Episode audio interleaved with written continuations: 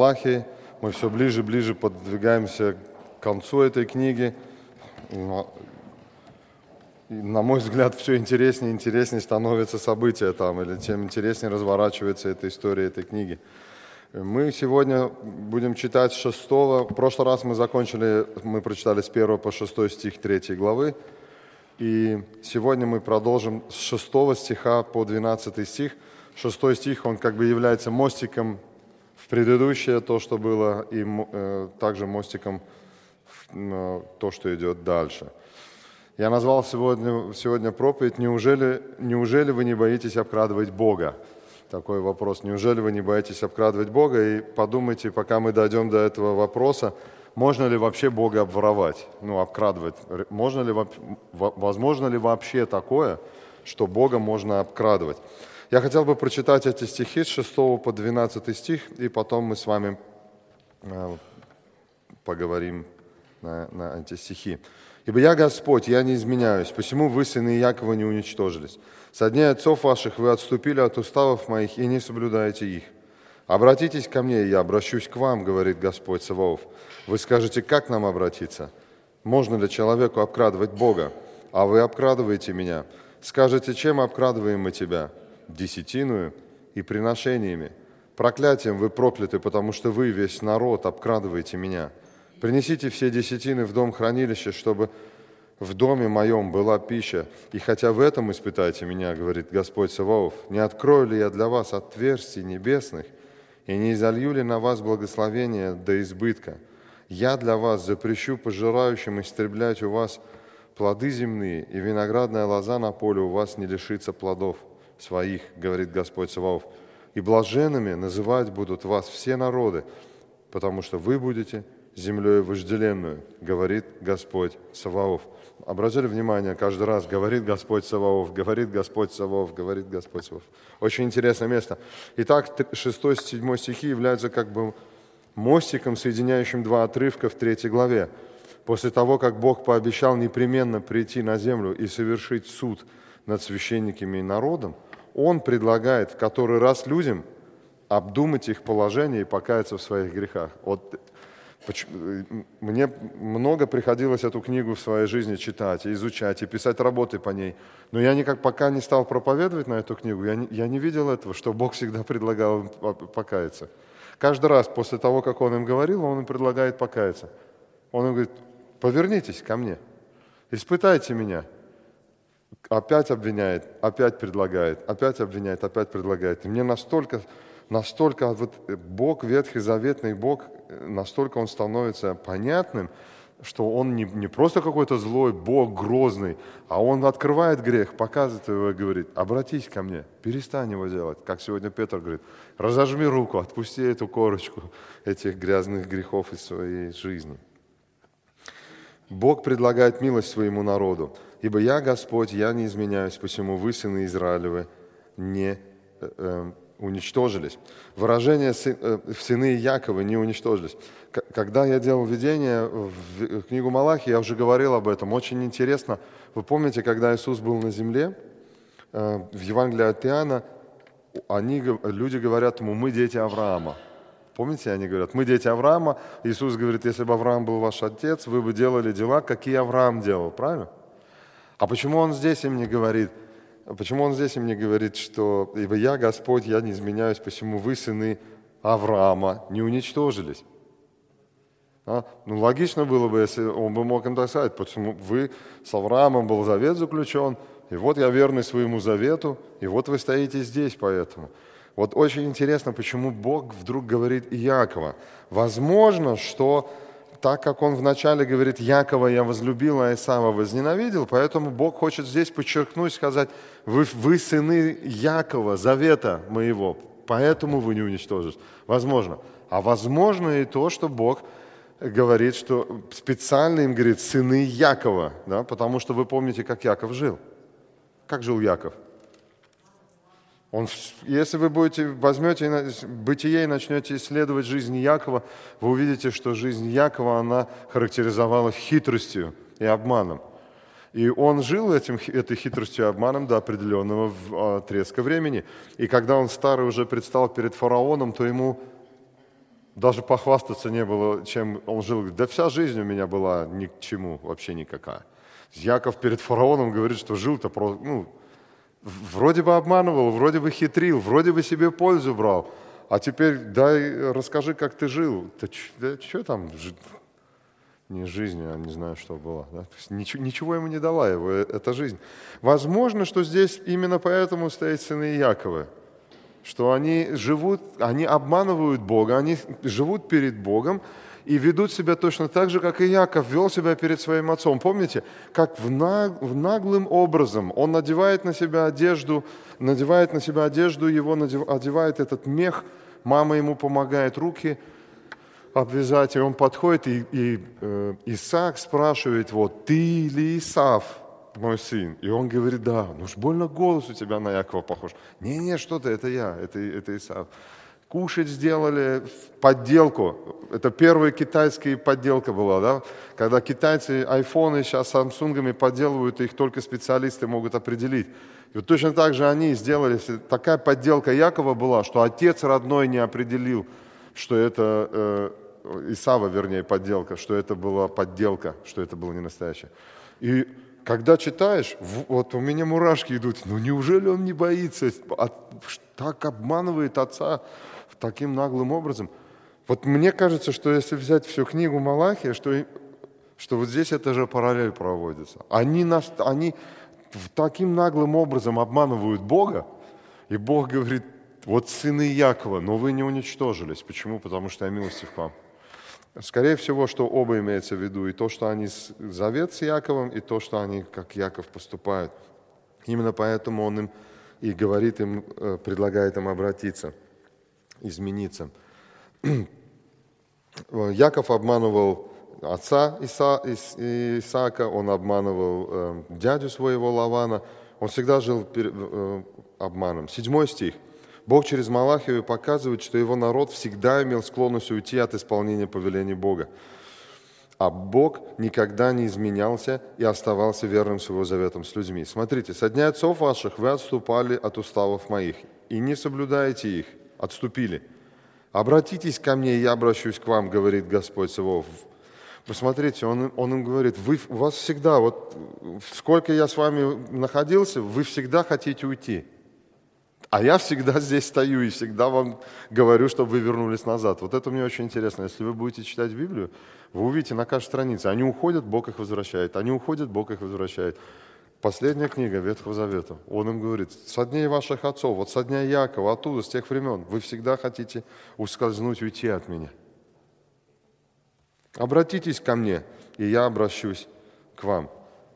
Предлагает им опять измениться. Кроме того, здесь очередное предложение к иудеям покаяться, но их реакция не перестает удивлять читателя. Смотрите, Бог говорит, обратитесь ко мне, и я обращусь к вам, говорит Господь Савов. Вы скажете, как нам обратиться? Перевод здесь интересный. Можно прочитать, в чем нам обратиться, можно прочитать, как нам обратиться. Одно и то же слово стоит в чем или как. Возможно, что они до сих пор не понимают, в чем, что они, в, какие грехи они делают. И они не могут понять, так в чем же нам надо покаяться? Может быть, но может быть, что они теперь поняли, что да, мы сделали грех. И теперь мы хотим узнать, как же теперь нам изменить свою жизнь. Скажи нам, как нам обратиться. Вот мы готовы. Как нам обратиться? Что нам надо сделать? Но я думаю, если это так, логично предположить было бы, что, смотрите, сколько Бог выдвинул обвинений. Сколько Он выдвинул обвинений? Он им сказал, что они жертвы, что священники жертвы косые хромые, кривые, э, черствый хлеб приносят, говорил, да? Он им говорил, что вы поставили под сомнение любовь мою, что вы отцовство мое под сомнение поставили, вы не относитесь ко мне как к Господу. Он говорит, что они смешиваются, се, э, э, смешанные браки у них, иудеи с неиудеями то, что закон запрещал. Он говорил им, что они выгоняют молодых жен, э, которые нарожали детей, берут молодых себе, других, то есть разводятся и повторные, и третьи браки э, э, делают. То, что тоже было, в принципе, не очень-то разрешено в Библии. И Бог говорит, я ненавижу развод. Он говорит о том, что они прелюбодействуют, что они, обличают, что они чародействуют, ложно клянутся, удерживают плату наемников, притесняют вдов, сирот – отталкивают пришельцев. Логично, если, бы, если люди спрашивают, скажи, как нам обратиться? Вот мы хотим, что нам конкретно сделать? Логично, что Бог должен что-то из того, что Он говорил, уже хотя бы сказать. Но я же вам уже столько сказал, что вы неправильно делаете. Вот это вам надо изменить. Ну, логично, если я читаю, если мне выдвинули 10 обвинений, и теперь я говорю, все, я понял, я виноват, что мне делать? То тот, кто мне выдвинул 10 обвинений, от этих обвинений будет от, отсходить, что, чтобы мне помочь измениться или нет. Но смотрите, что делает Бог. Бог берет и бьет в самое больное человека, в его собственность. Хотите измениться? Да, тогда десятины мне отдайте. Не поняли.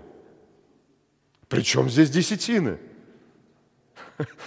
Обманывают, чародействуют, прелюбодействуют, разводятся, жертвы приносят. Аж десятины ты тут Это же новое обвинение или нет?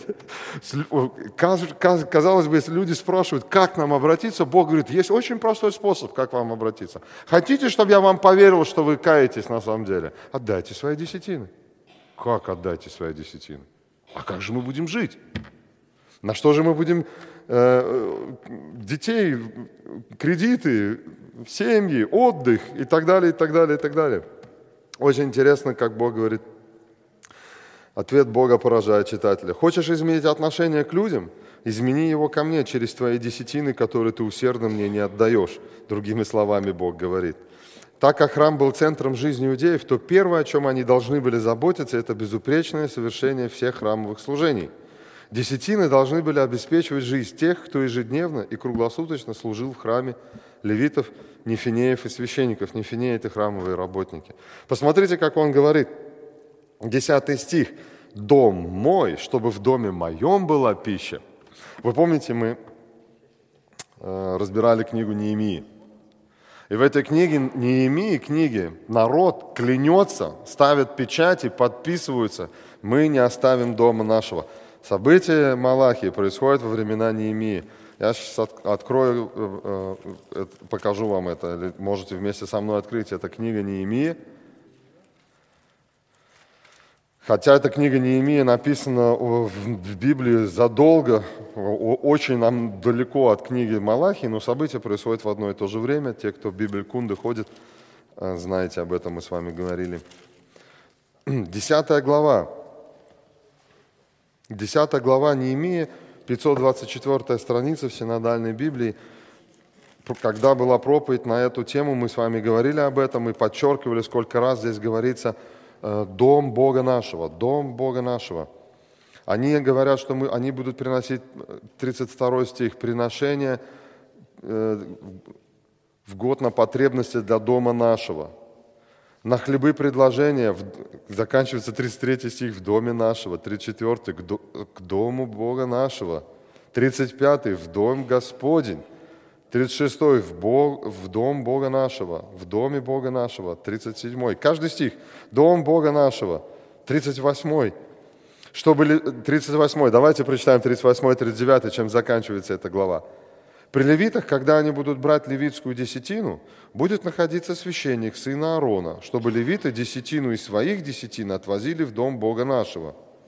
В комнаты, отделенные для кладовой, потому что в эти комнаты, как сыны Израилева, так и левиты должны доставлять приношения в дар хлеб, вино и масло. Там священные сосуды и служащие священники, и привратники, и певцы. И мы не оставим дома нашего. Это люди, их никто не заставляет, и никто не поставил автомат под бок, и никто вилы не поставил горло и не говорит, ну-ка поклянитесь, что вы будете отдавать деньги. Они читают, они подписывают весь список старейшин перед этим, ставят печати и говорят, мы не оставим дома нашего. Смотрите, что говорит Малахия.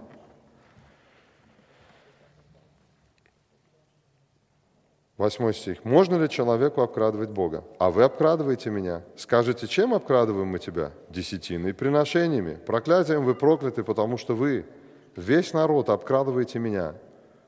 Принесите все десятины в дом хранилища, чтобы в доме моем была пища, и хотя в этом испытайте меня, говорит Господь Саваоф. Они не приносят. Они обещали, а теперь не делают. Очень интересно. Тема десятин как в те времена, так и сегодня является темой для дискуссий. Люди любят друг друга, как правило, до тех пор, пока дело не доходит до денег. Я помню, мы жили однажды при церкви э, в, в Дортмунде, при одной церкви, и ну, мы платили деньги за то, что мы жили, МИТу, там, как это МИТу по-русски называется? Квартирную плату со всеми там подоход, со всеми этими, в общем, платили за жилье деньги.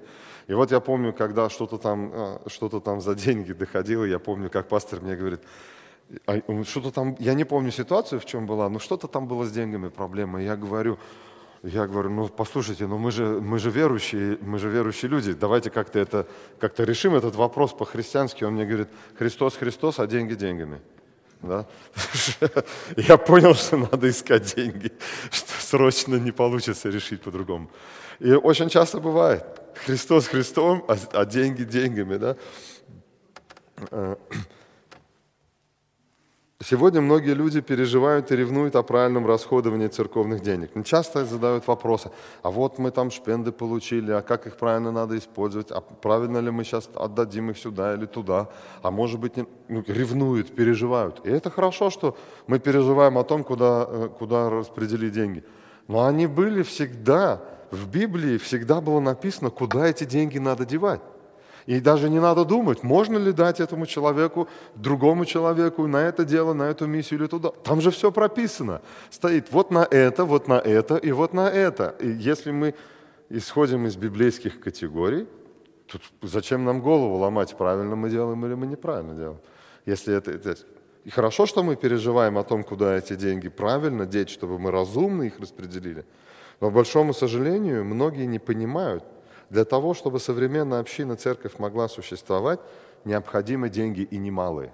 Братья и сестры, я очень часто наблюдаю сам, как мы хвалимся э, гостям, какое помещение мы снимаем.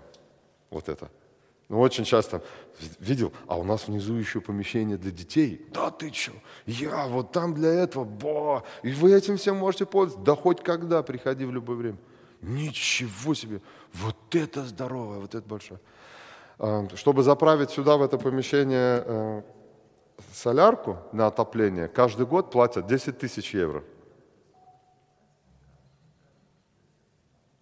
Мы платим этой церкви в год 6 тысяч. Правильно? Я не ошибся? Мы, мы чуть больше половины э, платим наших денег, что мы сюда отдаем, даже не ну, хватает вот на чуть больше, не считая всех остальных расходов, которые есть, кроме солярки здесь, кроме этого, чтобы сюда натопить помещение. Они здесь приходят два часа, может быть, самое большое три часа в неделю, что они здесь находятся, э, местная община. Мы здесь находимся вторник, четверг, весь день, по субботам еще приходим, в воскресенье мы приходим с часу и уходим в 6 отсюда. Да? Вот. Есть, если, если сесть просто посчитать, мы даже отопление не оплачиваем то, которое мы здесь а, тратим в наше время. Чтобы церковь могла существовать, нужны громадные деньги сегодня.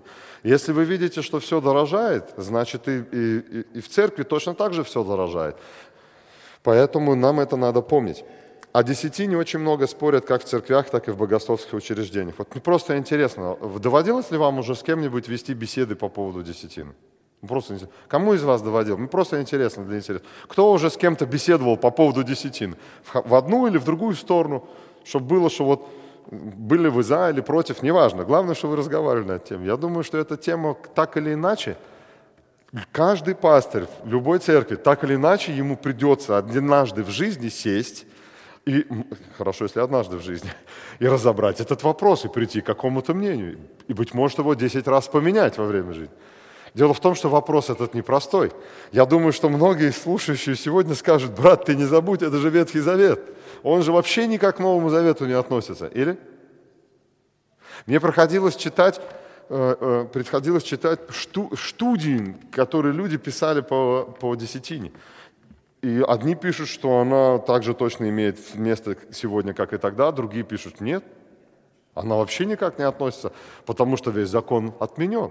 Весь закон церемониальный, храма нету, и весь закон отменен. Сегодня только пожертвование. А десятины, она точно так же со всеми литургиями и приношениями, она не имеет своей силы. Для чего? Священников нет, храма нет, ничего нет. Ну, чтобы жить, собираться, хватит, если кто там 5-10 евро пожертвовал, собрались, оплатили и, и пошли домой.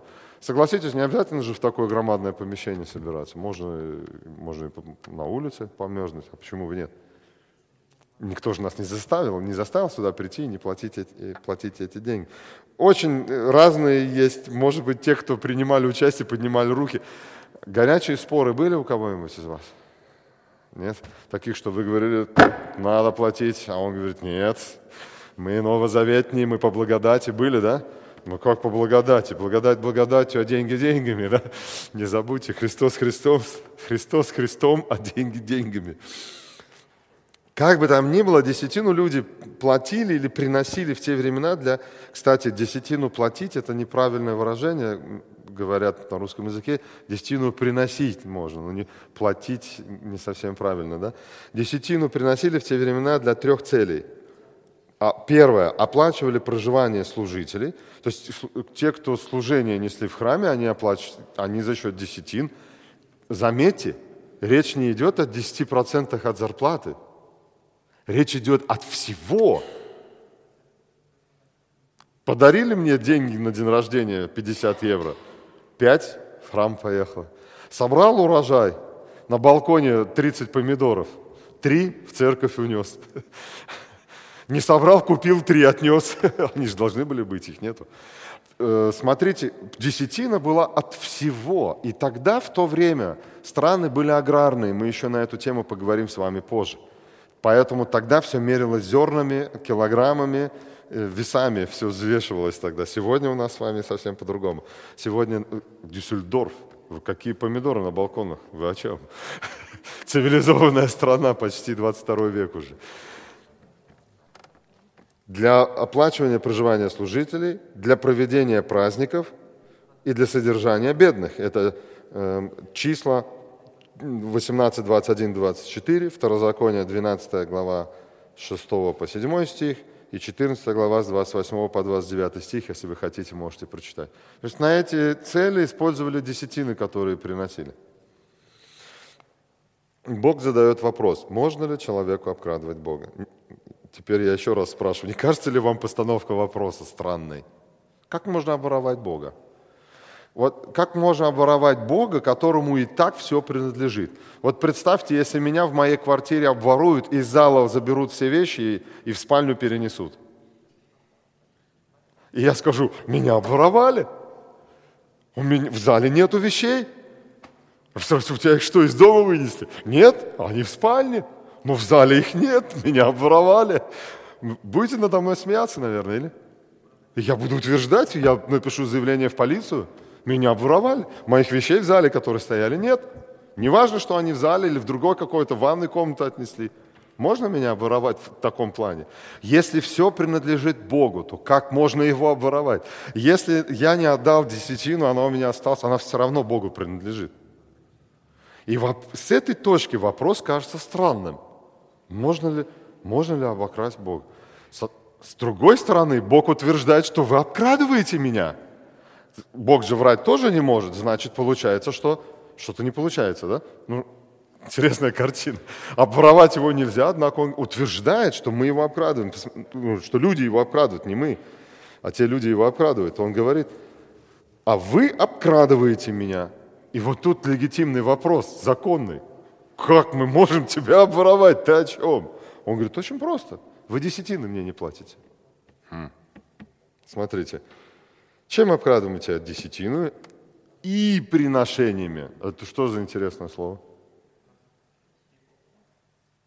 Некоторые люди говорят, вот получил зарплату, десятую часть отдал в церковь, больше ко мне не приставайте. А и приношение это что? Заметили, как Бог интересно говорит, десятину и приношение. Это еще, оказывается, другое. Это еще не десятина.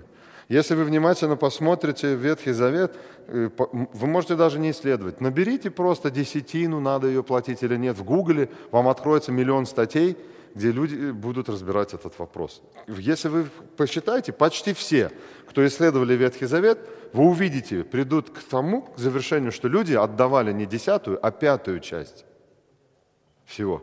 Десятина от этого, десятина от того, потом надо было на храм отдать денег, потом надо было еще куда-то отдать, еще там целое море, куда надо было отдавать деньги. Туда, туда, туда, и они считают, и примерно получается, что человеку надо было пятую часть от всего, что он имеет, отдать, э, отдать Богу. Пятая часть – это больше, чем десятая. Кажется, число меньше, но количество больше получается.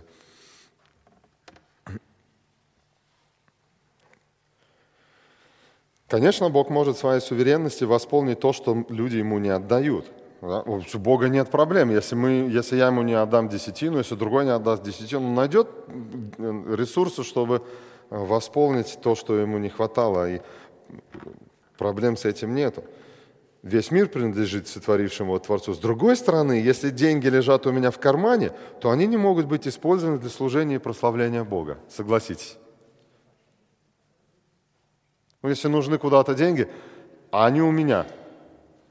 И церковь говорит, давайте попробуем. Вот вы видели, мы сегодня показывали, да, 1600 евро там плюс. Ага. А нам надо две с половиной, или там три, или четыре. Вот сломается мишпуль, там, не знаю. Сейчас вот придут какие-нибудь люди, скажут, помогите нам, вот день кушать нечего, там, не знаю. И еще какие-то проблемы. Разные бывают. Операция кому-нибудь предстоит, и кранкинг-касса вдруг скажет нет. Вы знаете, что э, наши кранкинг-кассы, они же не все оплачивают. Вот, например, есть такое заболевание э, простата. Например, то, что я знаю, вот э, у нас брат с сестрой Человеку надо было лечение, и Кранкас, там какое-то определенное заболевание, и Кранкас ему сказала, а-а. И он пошел, приехал сюда, в приватную частную клинику в Дюссельдорфе, и проходил здесь за свои деньги лечение. А если бы у него их не было? И он бы обратился бы в церковь, а церковь сказала, ты знаешь, сколько тебе там, 5, 5 тысяч стоит, а у нас только 1600. Вы знаете, мне так кажется, открылось, если бы небо открылось, и Бог спросил, а десятины вы все принесли? У вас они есть, вы их просто не отдали. Вы просто не... Может быть, такое происходит. Бог говорит, вы мне отдавайте их. Бог конкретно говорит, десятины, отданные тогда, в то время, в храм, принадлежали Ему. Это была Его личная частная собственность, на которую никто не имел права посягать. Не отдавание десятины равнялось обкрадыванию Бога. Равносильно, что человек залез в храм и своровал оттуда деньги. Вот так Бог это говорит. Это все равно, что залезть в собственность. Бог говорит, это мой храм, десятины они мои, и вам их надо отдать мне. И неотдавание равнялось обкрадыванию, обкрадыванию э, Бога. Речь идет в вопросе о десятине не только о деньгах и Боге, а также о моем сердце. И величина того, что я готов отдать для Бога и служения, является индикатором моего состояния сердца. Почему? Ведь именно сердце больше всего интересует Бога, так как сердце является источником всех мыслей и решений человека. Посмотрите в нашей только книге Малахия, мы уже говорили, 2 глава, 2 стих. Бог обращается к... Примите к сердцу. Приложите к сердцу. Бог говорит, в сердце вам надо измениться, чтобы правильные жертвы приносить. 15 16 Вы можете хэнди потом включить после собрания, если они вам мешают, выключить их. 15-16 стих. «Но не сделал ли того же один?» И Бог говорит, берегите дух. За духом вашим наблюдайте. Бога волнует сердце. Когда Он говорит о грехах, Он все время говорит о сердце. Третья глава, пятый стих. «И приду к вам», и заканчивается, «И меня не боитесь, говорит Господь». Страх рождается в сердце. В сердце проблема, нету страха перед Богом. Четвертая глава, 5-6 стих. Посмотрите, как заканчивается книга Малахии. «Вот я пошлю к вам Илию, пророка перед наступлением Дня Господня, великого и страшного, и он обратит сердца отцов к детям и сердца детей к отцам, и их, чтобы я, придя, не поразил землю проклятия». Сердце. Последний стих Библии, два раза слово «сердце» говорит. Проблема у людей находится в сердце. И когда Бог обращается по поводу десятин, то там же та же самая история. Они никак. Почему мы обкрадываем тебя? Вопрос, почему вы их не отдаете? Часто люди экономят. Они говорят, вот мне, я сначала должен наэкономить, а потом, когда у меня много будет, тогда я буду отдавать. Я вам, я вам хочу сказать из опыта, чем больше у вас будет денег, тем их меньше будете отдавать. Потому что чем больше их будет, тем больше отдавать надо. Легче со 100 евро отдать 10, чем с 1100. Поэтому если у меня, если у меня 10, и я евро отдал, Я десятину отдал. Если у меня 100, 10 отдал. Если 1100, 10 тысяч, ты... лучше цифры не называть уже, да? Бог как бы говорит, я понимаю, что вы хотите сэкономить денег для того, чтобы обеспечивать ваши семьи, детей и жен пропитанием, одеждой, отдыхом. Но вы урезаете не в том месте. Разве вы не понимаете, что все, абсолютно все, что вы имеете, не ваша заслуга, а моя? Я дал вам все, что у вас есть, и мне ничего не стоит все это забрать назад. Вспомните ваших отцов, которые остались без ничего и стали рабами в Вавилоне и Ассирии. Десятина – это добровольное пожертвование, показывающее вашу благодарность ко мне за все мои деяния.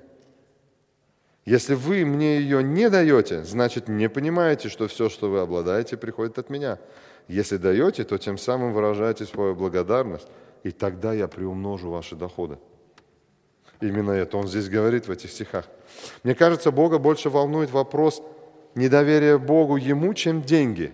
Вот смотрите, вот сейчас, если вы вот просто реально посмотрите, вот представьте, если вы тысячу заработали и сто надо отдать, значит у вас на сто евро будет меньше – ну, правильно я говорю жене? Получается, что отдав 100, у меня будет на 100 меньше, а как же теперь мне надо прожить? Я, когда вопрос денег, пожертвования денег встает перед человеком, он в этот вопрос вылетает Бог вообще из рассуждений. Бога нету в рассуждениях. Я не знаю почему. Может быть, это у меня только так. Может быть, у вас по-другому. Как только мне стоит так, сколько мне надо отдать сюда, пожертвовать или не пожертвовать, Бога сразу нету. Я сразу начинаю думать, так, здесь мне сюда, сюда, сюда, сюда, все, не хватило. А Бог? А Бог говорит, испытайте меня. Бог интересную вещь говорит, это, Он говорит, блаженные отдающие, чем берущие, более. Это не значит, что те, кто берут, они проклятые. Некоторые говорят, я брать не буду, брать нельзя. Брать можно, но давать лучше. То есть взял и сразу же поделись другим. Вот она что, смотрите, взял и сразу поделился. Это, это блажение отдающий, чем берущий. А тот, кто не берет, ему отдавать нечем, да, так твою зарплату не берите.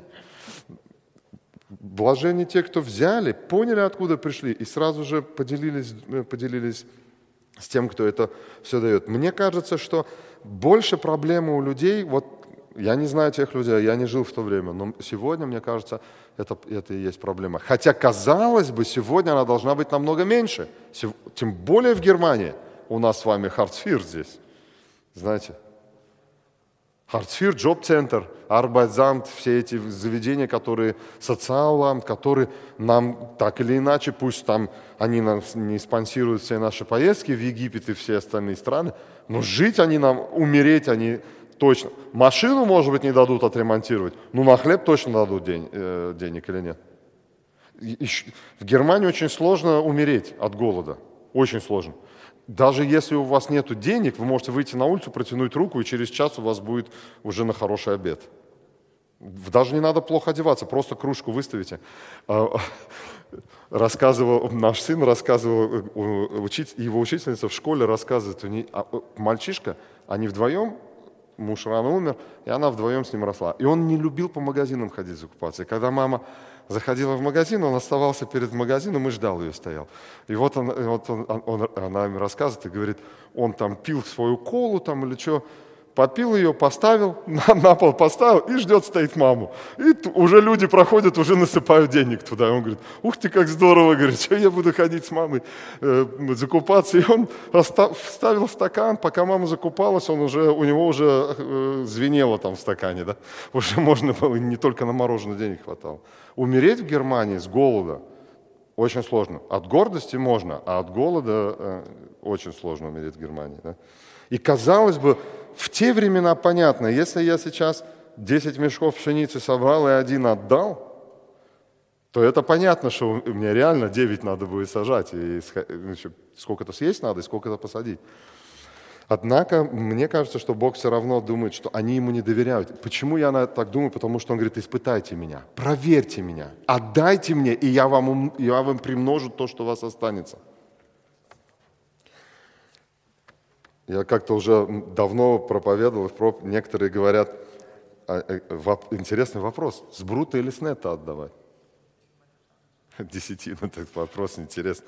Точно так же, как и со временем, да? Десятую часть времени отдай Богу, а бруто или нетто? Ну, бруто со сном или без сна? Очень интересно.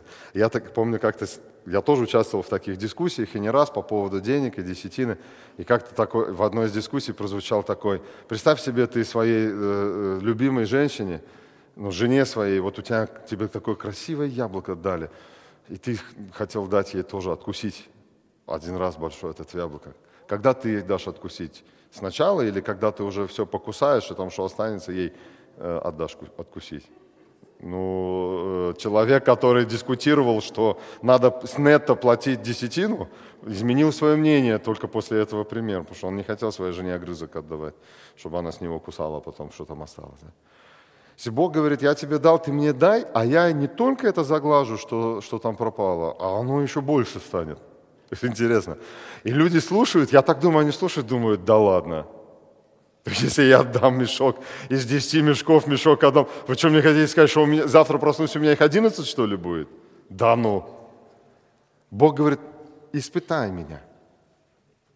Испытай, и ты, и ты увидишь, как это функционирует. Десятина в те времена, хотя и была обязательной, однако она должна была исходить лишь из благород... благодарного сердца. Человек через приношение десятин прославлял Бога, благодарил Его и приписывал таким видимым образом всю славу за все, что он имеет лишь одному Творцу Вселенной. Десятина – это видимый знак благодарности, доверия и зависимости человека от Бога. Десятиной человек прославлял Бога за его водительство и заботу. Смотрите, когда человек отдавал десятину, он говорил, окей, я понимаю, что все это пришло от тебя, вот я тебе твою часть отдаю, и я верю, что у меня сейчас стало мало, но ты позаботишься обо мне, чтобы я с этим меньше, что у меня уменьшилось, чтобы я с этим мог э, прожить. Я помню, извините, расскажу. Я помню, однажды, брат один знакомый у меня, он когда, приезжает, когда приезжает кому-то в гости кушать, он встает после, ну, после того, когда покушает, он встает и говорит, да добавит вам Господь то, что мы убавили. Знаете, так благодарит. И я помню, однажды мы, э, нам Дортмундский тафель, мы там продукты получаем, я не знаю, как это по-русски называется. Ну, короче, где малоимущим семьям продукты выдают. Мы раз в неделю ходим, продукты получаем. И мы видим в этом, что Бог ну, таким образом нас вам восполняет. Нам дают эту карточку, и нам с карточкой дают продукт. Вот мы получили продукты, и этот брат, значит, э, едет к нам в гости. И мы с того, что получили, накрыли стол. Он, при, ну, они приехали, мы, они покушали, он встает и говорит, да, воздаст, да дополнит вам Господь то, что мы убавили. Я ему говорю, ты как раз сейчас убавил то, что он добавил. Такая интересная была. Но сам факт интересный. Посмотрите, как он относится. Он встает и говорит, мы убавили, и он в этом выражении прославляет Бога. Интересно, да? Да прибавит вам Господь то, что мы у вас убавили здесь. Да? Я, когда начал думать об этом, думаю, вау, вот это выражение, это насколько он понимает, что все, что было, все, что съели, все, что осталось, это, он понимает то, что раз пришли, съели, значит, меньше осталось. Да? И в этом даже, когда мы с вами друг друга зовем в гости и кормим, мы же денег не берем друг с друга, нет? Мы же тоже покупаем, и это все наши продукты. И мы отдаем, и у нас их меньше не становится. Бог, Бог говорит, жертвы есть другие в Новом Завете. Хорошо, это было все в Ветхом Завете. А что делать сегодня, верующим новозаветним? Десятина была частью закона Моисея, Галатам 5.18 написано, что верующий в Иисуса Христа не под законом. Так, стehen nicht unter Gesetz. Это получается, десятина была частью закона. В десяти заповедях нету десятины. Как быть теперь новозаветним верующим, которые верят в Иисуса Христа? Люди, которые водятся Духом Божиим, живущим в них, не нуждаются в правилах и постановлениях, потому что они их и так соблюдают. Их сердце стремится к Богу, и оно переполнено любовь, к любовью к Богу. И Павел говорит, этим людям закон не нужен, они не стоят под законом. Закон нужен тем, кто не покоряется Богу. Для них стоит закон, закон осуждает этих людей. А верующие, они и так под законом, они же... Зачем... У меня вопрос. Вы знаете закон Германии, Конституцию Германии, полностью, Уголовный кодекс Германии? Кто знает весь Уголовный кодекс Германии из вас? А почему? А, а зачем мне его знать? Я же все равно не нарушаю его. Да? Вот примерно то же самое Павел говорит верующим Новый Завет. Он говорит, вам фактически закон не нужен, потому что вы же и так любите Бога. Вы же все равно не делаете грехи. Зачем вам закон? Закон осуждает. Поэтому новозаветные верующие, читая закон, видят, если где-то они делают грех, как сегодня говорил Петр, они его убрасывают. Ой, не хочу его. Не хочу, потому что за это Бог наказывает неверующих людей по закону. Они говорят, не надо мне этот грех, я не хочу с ним ничего общего иметь. Но интересно, что в этом же послании к Галатам, в третьей главе, вот хотя Павел и говорит о том, что верующие не под законом, в этом же послании Галатам он раскрывает в третьей главе суть закона. И он объясняет, что Аврааму не нужен был закон, так как он находился, ходил перед Богом. И Бог хвалился Авраамом, что он исполнил все его правила и постановления. Бытие 26.5. Вы можете открыть и прочитать. Бог говорит, Авраам исполнил все мои законы, постановления и повеления.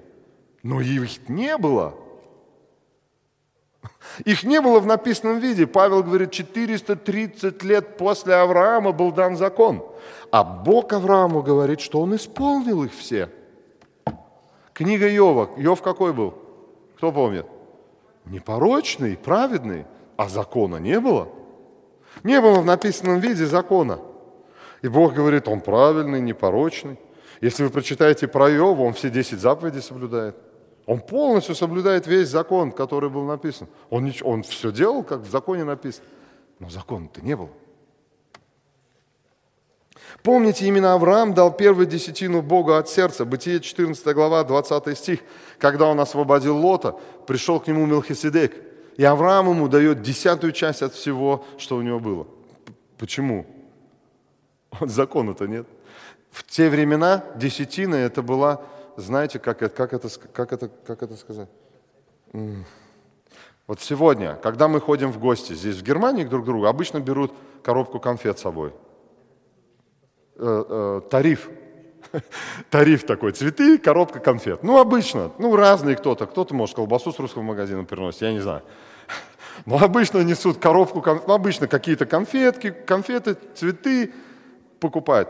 Обычный тариф, да, вот уже про колбасу смеются, колбасу обычно не носят. Но это необычно, если, если придут ко мне в гости, люди принесут лак, лакомскую колбасу или какую там три поросенка.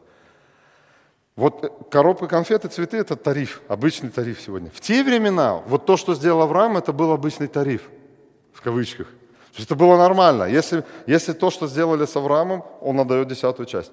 Вы помните внук Авраама, тот же Яков, про которого говорит Малахия здесь, когда э, с Богом у него была беседа одна в Бытие в, 26, э, в, Бытие в 28 главе, он говорит, если ты меня благословишь Богу, то я тебе отдам все десятины всего, что у меня будет. Но закона-то нет. Получается, с этой стороны интересная вещь. Закон узаконил то, что многое и так было уже, то, что верующие и так Богу отдавали. Бог ни Аврааму, ни Якову не говорил, чтобы они отдавали десятую часть. Они отдавали это от сердца. И Бог узаканивает это все потом – все, что, многое, что делал Авраам и Яков, что делали, Исаак, что делали, вы это найдете в законе Моисея, что это узаконено теперь стало. Они это делали по одному, Бог теперь узаконил для всей нации. Вот вся нация должна так жить. Еще раз, Иисус говорит иудеям, которые веровали в Него, мы дети Авраама. Что Он им говорит? Если бы Авраам был ваш отец, вы бы поступали как Авраам. Авраам исполнил закон. Да? Авраам никогда не хотел убивать пророков. После прихода Иисуса на землю мы видим, что э, общины жертвовали довольно-таки много на дело служения. Кроме того, что они сами жили на пожертвования, они еще содержали миссионеров и церкви, которые не имели возможности себя содержать. Помните, читая весь Новый Завет, Иисус ходил, Иуда что носил? Ящичек для пожертвований. И они точно так же собирали пожертвования. Когда к Иисусу подошли, сказали подать на храм, что Он сказал? Отдай. Он не сказал, вы что, с Бога тут собирать подати, что ли, будете, с Сына Божьего? Он говорит, положено на храм, пожалуйста, отдавай. Он находится в Ветхом Завете и соблюдает весь Ветхий Завет. Он ушел с земли. Значит, читайте послания. Как только вы начинаете послание, деяние апостолов чего начинается? Сносили деньги малоимущим и так далее, и так далее, и так далее. Везде эта тема проходит. А, и кроме того, вы нигде не найдете написано ясно, чтобы десятина была отменена, и точно так же вы не найдете ясно, что десятина действует в Новом Завете. О ней не говорится. И поэтому мнения людей расходятся. Одни говорят, что раз закон был отменен, десятина отменена тоже, другие говорят, стоп, Авраам с Яковом до закона отдавали от сердца десятину, поэтому хорошо было бы, если бы мы держались десятины. То есть десятина может быть хорошей меркой для верующего в Иисуса Христа, как эталон такой. Сколько я вот дотягиваюсь до нее, чуть выше, чуть меньше, или вот так – то есть примерно такая мерка, знаете, поставили посмотреть, сколько вот в машинах иногда масло так меряют. Туда раз, опустили, вытащили, посмотрели. Полное там минимум, максимум, есть такая минимум, максимум. Вот, вот эта мерка примерно такая для верующих Новозаветных.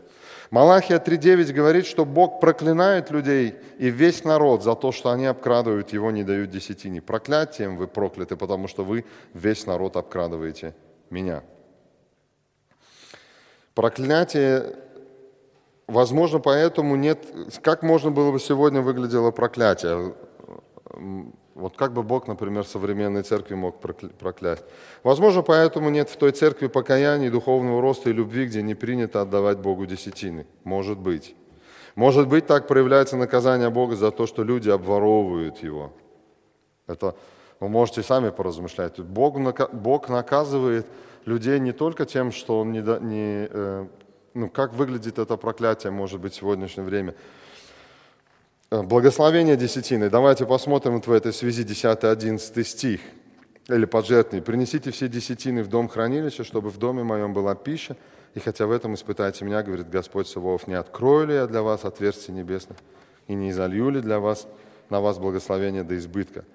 Я для вас запрещу пожирающим истреблять у вас плоды земные, и виноградная лоза на поле у вас не лишится плодов своих, говорит Господь Саваоф. В те времена страны были, как мы уже говорили, в большей степени аграрными, и Бог обещает воздать людям так, как это для них более всего ощутимо.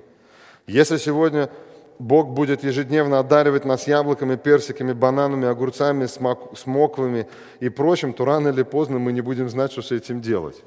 Согласитесь, ну что мы, мы ну, с кем мы будем ходить на персики и на евро менять? Мы же, представьте себе, мы открываем двери, у нас ведрами стоят пшеница, э, овес там все эти. Ну, что с ними делать? Мы, Господи, зачем нам это все, да? А в то время это было здорово. Если у меня ведро персиков, я их могу поменять, пойти на пшеницу. Или пшеницу могу, могу поменять на масло пойти.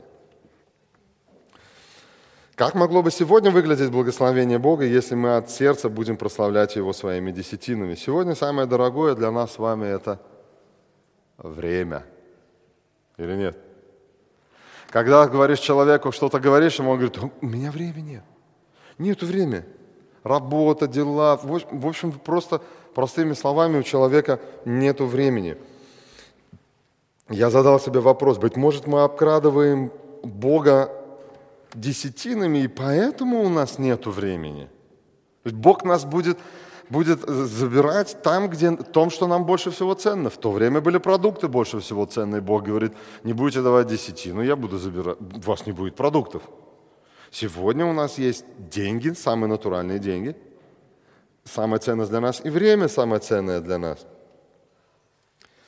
Тот, кто так живет, на самом деле не имеет времени и ничего не успевает – если мы обкрадываем Бога, когда оставляем все время, например, для себя. Но как только человек начинает посвящать свое время Богу и помощи другим, так у него появляется избыток времени. Достаток времени – благословение от Бога, недостаток времени – проклятие. Если вам не достает времени на чтение Библии, молитву и заботу о людях, то, возможно, у вас проблемы с Богом. Возможно, возможно, может быть, вы его обкрадываете, или мы, может быть, мы его где-то обкрадываем. 3 глава, 12 стих, последнее, что хотелось бы сегодня сказать. Очень, очень интересно, как Бог говорит, что десятина является свидетельством этому миру о Боге или о благодати Бога. Посмотрите, как заканчивается этот отрезок 3.12. «И блаженными называть будут вас все народы, потому что вы будете землей вожделенную, говорит Господь Саваоф». Другими словами, все будут хотеть приехать жить в Израиль. Они будут смотреть на вас, и все будут хотеть приехать жить туда. Или, если мы сегодня с вами переведем это на нас, все будут хотеть приходить в вашу церковь. Все будут хотеть приезжать к вам домой в гости. Потому что они будут смотреть и говорить, слушай, вот если к ним придешь, ну накормят, напоят, спать уложат. И все у них есть. И вроде денег мало, а все есть. Сердце идет это все. Быть может, таким образом Бог будет благословлять нас. И это свидетельство этому миру. Посмотрите, здесь написано, все народы, язычники будут хотеть ехать в Израиль. Сегодня так интересно, с Израилем, кстати, очень интересно. Я прям неподдельная радость у верующих, которые, которые купили путевку в Израиль. Сегодня видел двух людей. Прям вот, знаете, прям помолодели лет на пять точно, муж с женой, да? Прям вот аж светится, мы в Израиль едем. А что вас тут так тянет? Хотеть будут к вам все ехать, Бог говорит, вожделенная земля будет. Язычники будут стремиться посетить э, Иерусалим, побывать в Израиле. Быть может, это и у нас точно так же будет. Быть может, и к нам будут люди хотеть идти, и, будут, э, и мы не будем бояться, что к нам придут гости и съедят у нас все, и отбавят у нас все, что нам Бог добавил. Да? Потому что мы будем говорить, Господу мы служим и Богу отдаем. В Новом Завете еще есть интересно, если вы будете смотреть, где Бог говорит о жертвах, есть еще интересные э, евреям, послание к евреям, у вас в скрипте нету этого места в Библии. 13 э, глава, последняя глава, послание к евреям, 15-16 стих. «Итак, будем через Иисуса непрестанно приносить Богу жертву хвалы, то есть плод уст наших, прославляющих имя Его». Послание к евреям, 13 глава, 15-16 стих. Не забывайте также благотворения и общительности, ибо таковы жертвы благоугодны Богу. Смотрите, как интересно, автор послания к евреям говорит, мы говорим, о, десятина отменили. Хорошо, Десяти, пусть, если вы верите, что десятину больше платить не надо, что с этими жертвами новыми, введенными, хорошо забытыми старыми? Благотворительность, общение и хвала уст, жертвы, благоугодные Богу. Закона нет. Жертвоприношение отменено. Но каждый из нас здесь призван приносить эту жертву. Общительность – это значит звать друг друга в гости, накрывать на стол – Благотворительность, если значит нету у кого-то денег, значит отдай ему, пусть у тебя убавится, у него прибавится. Я тебе восполню, говорит Господь, да? Неважно, верим мы с вами в десятину, не верим в десятину. Важно, доверяем ли мы Богу наши финансы, наше материальное положение. Слушаемся ли мы Его Слово, общаемся мы ли друг с другом, благотвори... ведем ли мы благотворительную жизнь, и кроме этого, славим ли мы Его. 10% в день прославить Бога – когда нас поблагодарили, сказать «Слава Богу», это не мне, это, это не трудно, say dank, всего лишь навсего. Меня вчера встречает тренер э, команды волейбольной, ну а как у тебя дела по-немецки, спрашивает. Я не знаю, что ему сказать, кроме как dank. God say dank, good. Слава Богу, хорошо. Одно выражение. И если человек будет знать, кто стоит перед ним, вот если вы ему будете говорить, он знает, что вы верующий, они не будут относиться к этим словам так. А, все говорят say dank, слава Богу. А-а. Они будут, вы можете добавить инварсты зин из this можете сказать в истинном значении это слова. Слава Богу, что мы сегодня есть. Как часто мне приходится слышать, когда они думают о том или другом верующем по поводу его доходов. Вроде бы доходы маленькие, а на все хватает денег. А может быть, все гораздо проще, чем мы думаем. Быть может, этот человек живет ради славы Божией, жертвует своим временем, деньгами и здоровьем ради блага других. И Бог благословляет его и временем, и здоровьем, и деньгами, и мудростью в распоряжении материальных средств. Очень часто я слышу, как говорят, интересно, откуда у них деньги? И мы совершенно Даже в голову не может прийти людям, человеку вопрос, который говорит Малахи, отдайте мне, и я сделаю так, что вам будут все завидовать. Вожделенная будете земля. Все будут хотеть к вам прийти. И все будут смотреть и говорить, интересно, откуда у них на все это деньги? И вопрос этот будет говорить, слава Богу, Ему пусть вся принадлежит слава. Итак, десятина прославляет Бога, является видимым выражением благодарности Бога за Его материальные и духовные благословления, доказывает любовь человека к Богу, является доказательством духовной зрелости и самоотдачи верующего, делает возможным служение Богу, общин современных в том числе, и воодушевляет других, жертвовать на дело Божие, является хорошей меркой для новозаветных верующих. Итак, я хотел бы, чтобы нам с вами пожелать точно так же, чтобы мы, может быть, еще раз прочитали дома, может быть, еще раз это место.